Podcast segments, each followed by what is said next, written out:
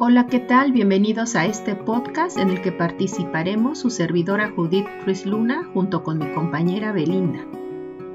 Buenas noches a todos. Mi nombre es Olga Belinda Vázquez Gómez y junto con la compañera Judith somos estudiantes del doctorado en educación con tecnologías del aprendizaje y conocimiento en entornos virtuales. El día de hoy abordaremos un tema de gran interés para todos aquellos que nos dedicamos a la docencia, los estilos de aprendizaje, ya que cada estudiante realiza una apropiación del conocimiento en particular. Por eso es importante que como docentes podamos identificarlos y diseñemos las estrategias y actividades de aprendizaje con base en ello. ¿Tú qué opinas, Belinda? Claro que sí, querida Judith. Para abordar este tema Primero vamos a, retomar la teoría de David Ausubel, que él nos habla sobre el aprendizaje significativo. Entonces, este psicólogo aborda que el conocimiento verdadero solo puede nacer cuando los nuevos contenidos tienen un significado a partir de los conocimientos que ya tiene esa persona en este caso lo que hoy se conoce como conocimientos previos. Entonces no puede haber un aprendizaje significativo si no hay un conocimiento previo acerca del tema. Posteriormente ya vienen los cuatro estilos de aprendizaje que son propuestos por Honey y Montfort en 1986 y crean ellos cuatro estilos de aprendizaje. El activo, el reflexivo, el teórico y pragmático. Y a partir de aquí, otros autores han, han modificado tantito estos, este, esta categorización de los estilos de aprendizaje. Sin embargo, se mantienen estos, se mantiene como base estos cuatro. Como bien mencionas, pues debemos conocer como docentes estos estilos de aprendizaje que tienen nuestros estudiantes ya que estas van a ser las características o rasgos que harán que él se apropie o desarrolle también las tareas didácticas para construir este aprendizaje significativo. Y en estos estilos de aprendizaje, pues van cuestiones cognitivas, afectivas, fisiológicas, cuestiones de conducta y personalidad de nuestros estudiantes. Pero ahora surge la pregunta, ¿cómo podemos identificar esos estilos de aprendizaje que tienen nuestros estudiantes? ¿Qué nos puedes comentar al respecto? Este, para que el aprendizaje sea trascendental, entonces el docente tiene que planificar tareas y actividades para que el alumno pueda desarrollar sus destrezas, sus habilidades de aprendizaje propio y construir su conocimiento. Pero tú dices, entonces, ¿cómo identificamos los estilos de aprendizaje de nuestros alumnos y cómo diseñar estrategias, actividades de aprendizaje para ellos? Bueno, entonces aquí hay algo muy interesante porque porque los autores Honey y Montfort proponen una clasificación, como lo mencionaba hace, hace rato, de los, los estilos de, de aprendizaje y las características que debe de tener cada uno de ellos. Entonces, es así como ellos proponen que para el estilo de aprendizaje activo, las características generales de quienes poseen este tipo, este estilo de aprendizaje, entonces pueden a ellos aprender haciendo. Los que son activos aprenden haciendo. Necesitan tener, necesitan sentir, tocar, modelar, tener las manos ocupadas, por decirlo así. Son de mente abierta, se involucran en nuevas experiencias, son entusiastas, actúan primero, consideran las consecuencias después de actuar y sobre todo les gusta rodearse de gente. Eh, para el estilo de aprendizaje teórico, estas personas necesitan tener una teoría antes de actuar. Necesitan modelos, conceptos y hechos ordenados. Prefieren analizar y sintetizar. Son sistemáticos y lógicos, perfeccionistas, independientes y analíticos. Para los estilos de aprendizaje pragmático, ellos prefieren la aplicación real de lo aprendido, no, les gustan los conceptos abstractos y les gusta probar nuevas ideas aplicables a la vida real y tienen una filosofía que es si funciona es bueno. Y por último, para los de estilo de aprendizaje reflexivo, se menciona que sus características son observadores, analizan, ven diversas perspectivas de una sola cosa, prefieren tener un buen respaldo antes de concluir algo, son cuidadosos para asegurar algo, disfrutan de observar y escuchar a los demás y analizan las implicaciones.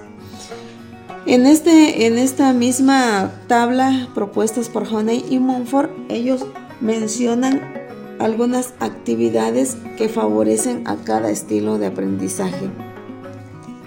Pero también podríamos decir cómo ¿Cómo podemos identificar estos estilos de aprendizaje? Bueno, nosotros que nos encontramos frente a grupo como docentes en activo, lo primordial para detectar esto es la observación. Tenemos que ser muy observadores y saber cómo les gusta trabajar a cada uno de nuestros alumnos. ¿Tú qué opinas, este, Judith? Así es, Belinda, como lo comentas, eh, primeramente, pues como docentes debemos de conocer cuáles son esos estilos de aprendizaje. Y así hay varios autores, entre ellos pues Honey y Monfort, donde nos ponen esas cuatro clasificaciones que tú ya detallaste. Y como bien mencionas, debemos de estar muy atentos como docentes, observar y buscar precisamente planear nuestras actividades con base a esas características generales que nos mencionan los autores para cada estilo de aprendizaje y no centrarnos nada más en una sola forma de abordar cada temática. Entonces coincido contigo totalmente y pues ya estos estudios que realizan estos especialistas pues ya nos dan una pauta para que nosotros podamos identificarlos.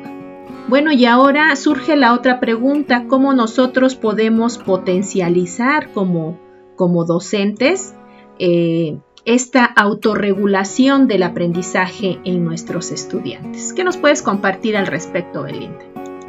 Bueno, entonces la autorregulación del aprendizaje es una competencia que permite a los alumnos, estudiantes, activar las estrategias de aprendizaje necesarias para alcanzar los objetivos de la misma. Entonces, ¿cómo podemos potenciar esto?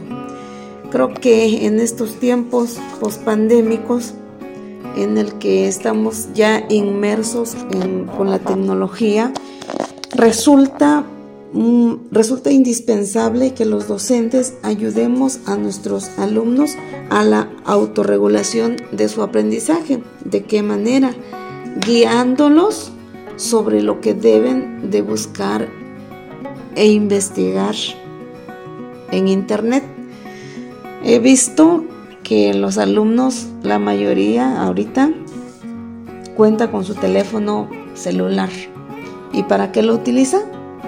Pues para estar metido en las redes sociales, en las aplicaciones de mensajería instantánea y para ver videos, escuchar música. Pero muy pocos son aquellos que los utilizan para su autoaprendizaje.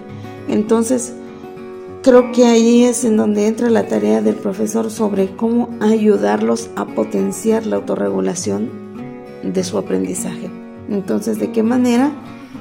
Guiándolos, guiándolos y llevándoles propuestas sobre qué es lo que deben de ver o buscar en internet.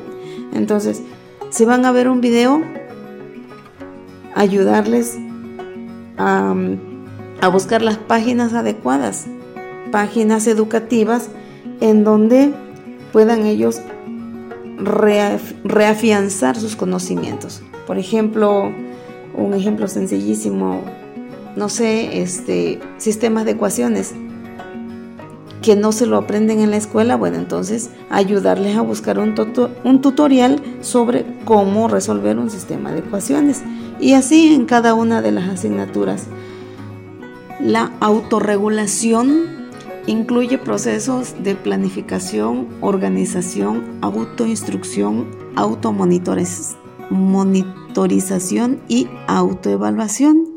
Y creo que bajo esta perspectiva, los docentes debemos ser quienes guiemos estos pasos, enseñarles a nuestros alumnos cómo planificar sus actividades escolares, cómo ser organizados para que se les facilite el proceso de aprendizaje y sobre todo cómo ellos pueden ir monitoreando sus avances escolares y al final cómo realizar su autoevaluación. Yo creo que esos pasos son indispensables que les enseñemos o que les vayamos guiando para que ellos puedan autorregular su aprendizaje y al final logremos entre todos realizar el aprendizaje significativo que tanto esperamos de cada uno de ellos. Así es, Belinda, como mencionas, en esta autorregulación, pues el estudiante debe de hacerse consciente de ese aprendizaje y creo que en esa parte también como docentes debemos de, de ir realizando ciertas actividades para que el alumno se haga consciente de que él también puede lograr un autoaprendizaje y también ir regulando con estas actividades que mencionaste de planificar, de organizar, de hacer una autoinstrucción y una automonitorización y también una autoevaluación y es aquí donde entra nuestra participación como docentes de ser guía. Y como bien mencionaste también en esta época de pandemia, pues podemos aprovechar el uso de todos los recursos tecnológicos que nos van a ayudar para reforzar los conocimientos y también para que el propio estudiante busque este autoaprendizaje, explore otras herramientas de acuerdo a sus propios estilos de aprendizaje. De ahí que pues eh, debemos utilizar eh, toda esta tecnología a nuestro favor, ¿no? Y como mencionas ya todos los alumnos pues cuentan con un, un dispositivo móvil y pues ahí es darle ese giro hacia la parte educativa, hacia la parte didáctica, no nada más para que sea cuestión de entretenimiento eh, para ellos, ¿no? Entonces, eh, pues considero, al igual que tú, que nosotros como docentes, pues tenemos un papel fundamental como guías, como apoyos para los estudiantes y sobre todo, pues identificando esos estilos de aprendizaje. Y bueno, ya hemos abordado estas preguntas el día de hoy, que hay mucho por qué tratar también, eh, más información que compartir, pero por el día de hoy eh, sería todo en este podcast y esperamos que nos acompañen en un podcast más adelante. Fue un placer haber estado contigo, Judith, compartiendo estos temas que son muy interesantes y que como docentes no debemos perder de vista. Espero que haya otra ocasión en el siguiente podcast donde podamos abordar más sobre estos temas. Así es, Belinda. Esperamos encontrarnos en otra ocasión. Hasta pronto.